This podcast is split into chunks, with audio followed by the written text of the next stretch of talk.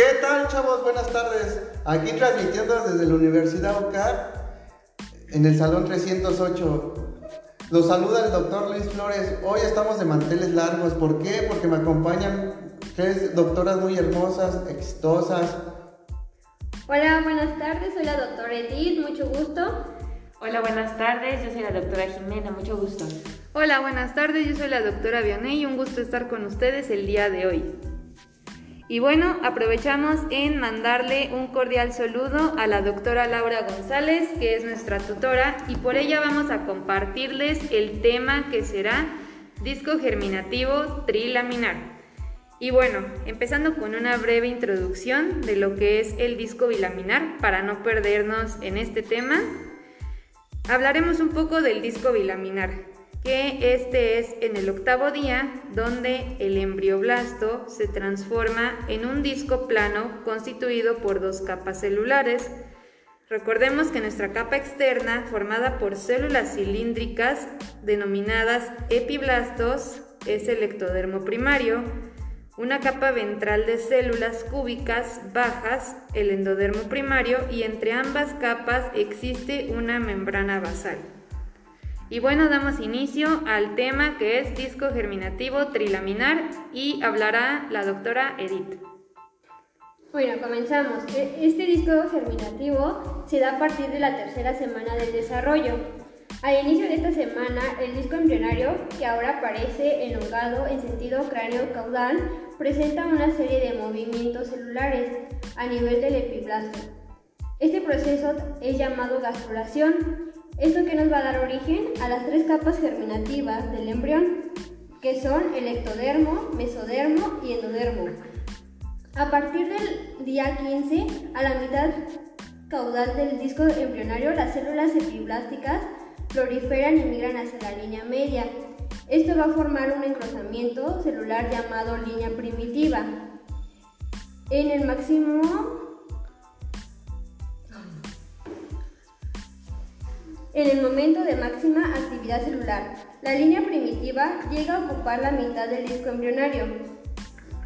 A medida de que la línea primitiva crece hacia caudal por la adición de las células epiblásticas, el extremo cefálico de ella se hace evidente como un reborde, llamado nudo primitivo o de Hensen. La depresión caudal del nudo recibe el nombre de la fosita primitiva. Bueno, y continuamos. Eh, en el extremo cefálico del embrión, en tanto las células hipoblásticas en un área circular limitada adoptan una disposición columnar. Estas establecen una estrecha unión con el epiblasto suprayacente.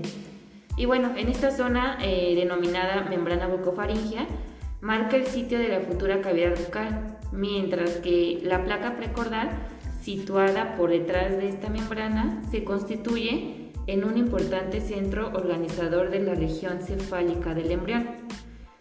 Eh, desde la línea primitiva, eh, las células epiblásticas se invaginan y migran entre epiblasto e hipoblasto hacia lateral y cefálico del disco embrionario. Este movimiento de invaginación determina la formación de un surco. Este surco se denomina el surco primitivo este se ubica en la zona media de la línea primitiva. Las células que quedan en el, epiblasto formarán el ectodermo. De esta manera, el epiblasto da origen a las tres capas germinativas del embrión. El disco embrionario trilaminar tiene aspecto piriforme con su, con su extremo ancho, orientado hacia craneal.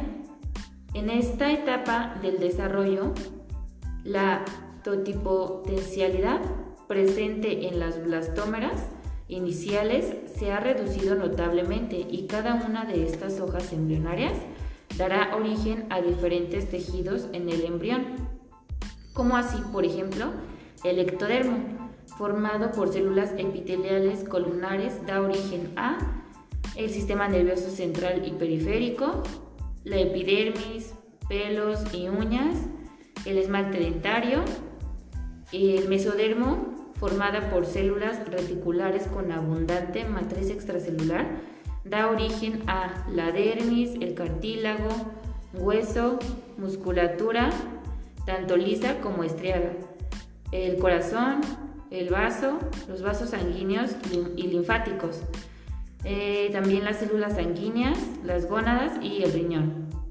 El endodermo formada por las células epiteliales planas da origen a epitelio del tracto digestivo, respiratorio, eh, también el epitelio de la vejiga y de la uretra, la tiroides, paratiroides, hígado, páncreas, también las amígdalas y el timo. Las células epiblásticas migran hacia la línea primitiva y por una clave topológica, es decir, el lugar por donde migran dichas células para establecerse en el disco trilaminar. Por ejemplo, esto lo constituyen las células pronotocordales o proceso notocordal. Estas células migran desde la fosita primitiva hacia cefálico hasta la lámina precordal y posteriormente formarán un cordón celular macizo entre ectodermo y endodermo llamado notocorda. La notocorda ejerce un efecto inductor morfogenético en base a interacciones moleculares sobre el ectodermo suprayacente, el cual aumenta de grosor formando la placa neural que se extiende desde el nudo primitivo hasta la lámina precordal. La notocorda servirá además de núcleo organizador del esqueleto axial. Y bueno, querido público, esperamos no estarlos aburriendo. Este tema continúa. Vamos a hablar lo que pasa hacia el día 16. Pongan mucha atención, ya que todavía nos falta un buen. hacia el día 16, el saco vitelino emite una pequeña extensión hacia el pedículo de fijación, que recibe el nombre de alantoides. Hacia el día 16, el recientemente creado mesodermo intraembrionario adopta la disposición de una lámina delgada colocada a ambos lados de la línea media. Ahora, hablemos del día 17, en donde el mesodermo se segmenta en tres porciones, que es mesodermo paraxial, próximo a la notocorda, el mesodermo intermedio por fuera del anterior y por último el mesodermo lateral hacia el borde del disco embrionario, el cual se divide en dos hojas, una que se extiende hacia el amnios, la llamada hoja somática o parietal del mesodermo, y otra que se extiende hacia el saco vitelino secundario, que es la hoja esplácnica o visceral del mesodermo. Hacia finales de la tercera semana, el mesodermo paraxial de la región cervical prolifera y forma relieves simétricos visibles a los lados del tubo neural. Estos relieves reciben el nombre de somitos. La formación de los somitos continúa progresivamente hacia caudal. En la notocorda se considera el mesodermo axial. En el área cardiogénica se va a formar un tubo vascular doble, el tubo cardíaco que dará origen al corazón. En el ectodermo de la placa neural, llamado neuroectodermo, mediante el proceso de neurulación, se dará origen al sistema nervioso.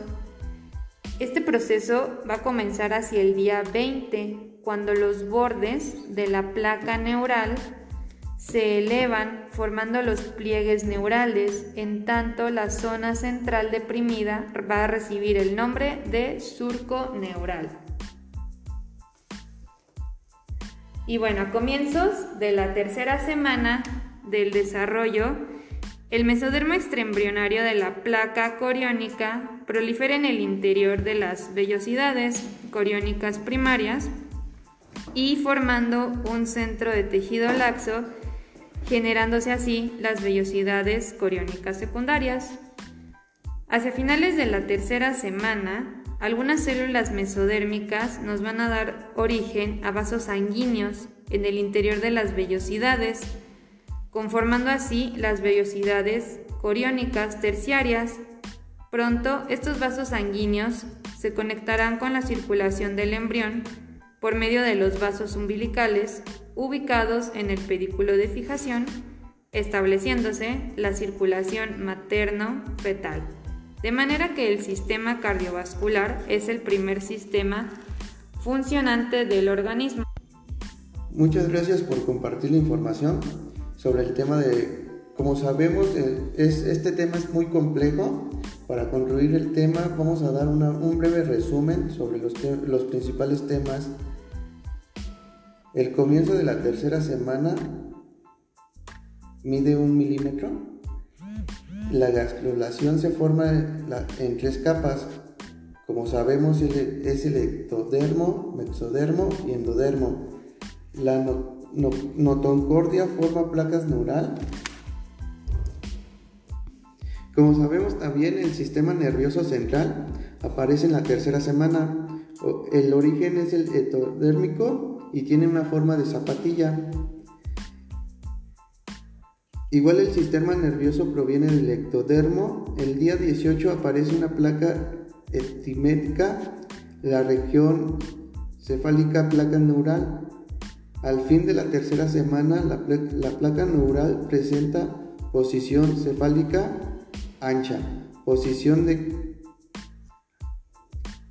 Como sabemos igual, la posición caudal estrecha subyacentes en la nocortondia tema formada re. Bueno, retomando el tubo neural, esta da una formación de un cilindro hueco bajo el ectodermo al final de la cuarta semana. Esto se llama neuralización primitiva. El tubo neural da origen al sistema nervioso central. Esto se va a dividir en cuatro sesiones. Como primera, el encéfalo anterior, que nos va a dar el prosencéfalo, en segunda el encéfalo medio, que va a ser el mesencéfalo, y como tercera el encéfalo posterior, esta nos va a dar la romboencéfalo.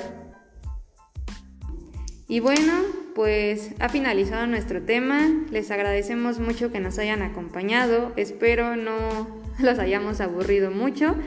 Como vimos, este tema es bastante complejo, sí requiere de bastante atención. Revisamos toda la bibliografía que pudimos. Esperamos que haya sido de su agrado este podcast. Y bueno, ya terminó de hablar la doctora Edith.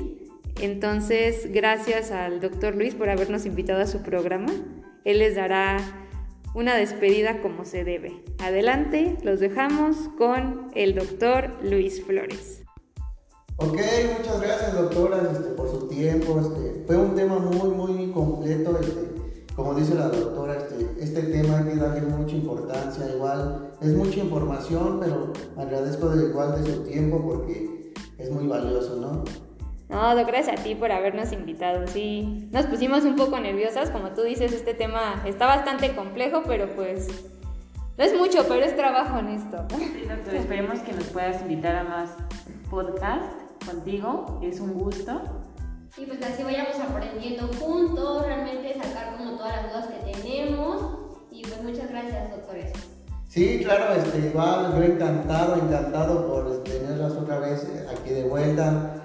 Este, vamos a hacer más podcasts, este, diferentes semanas, este, igual, este, agradecer a los tutores de la Universidad UCAP, es una escuela muy, muy hermosa, muchos, alumnos, profesores muy educados, muy enfocados en su trabajo.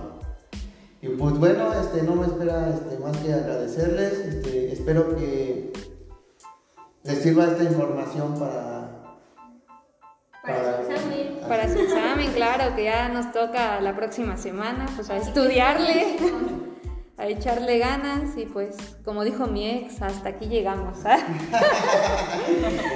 Esperemos se hayan divertido mucho y pues este que este tema no se les haya sido muy tedioso. Tratamos de hacerlo lo más resumido posible, lo más divertido, echando coto al final. Y este, doctora Laura, por favor, apiádese de nosotros. Creo que sí merecemos un 10, Sí, pues cuídense mucho chicos, saludos a todos y nos estamos viendo en nuestra próxima transmisión. Excelente tarde a todos ustedes y que no les agarre otro temblor. Hasta luego. Bye bye. Bye, adiós, adiós, adiós. Nos vamos del foro. Salón 308. Muchas gracias por haber estado con nosotros. Que tengan buena tarde.